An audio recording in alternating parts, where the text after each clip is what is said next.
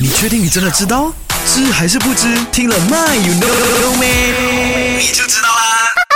我相信啊，应该有不少人呢，就是晚上睡觉的时候呢，突然间会被一些玻璃弹珠的声音给吵醒的，有没有？然后呢，就会睁开眼睛，诶，玻璃弹珠哪里来的哦？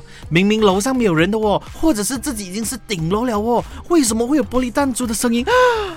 係咪发生咩灵异事件呢？哎，夜晚如果听到楼上传来弹珠的声音，是家里发生灵异事件吗？Of course no 啦！我跟你说，虽然是 creepy，但是绝对不是啊哈，其实是热胀冷缩的效应啊哈。现在我们的建筑物当中呢，钢筋混凝土啊，受到热胀冷缩的作用，晚上呢就会产生微小的这个收缩。那弹珠声音呢，其实就是钢筋收缩过程当中所产生的声音了哈。OK，冒几个黑几个。晚上好好睡觉。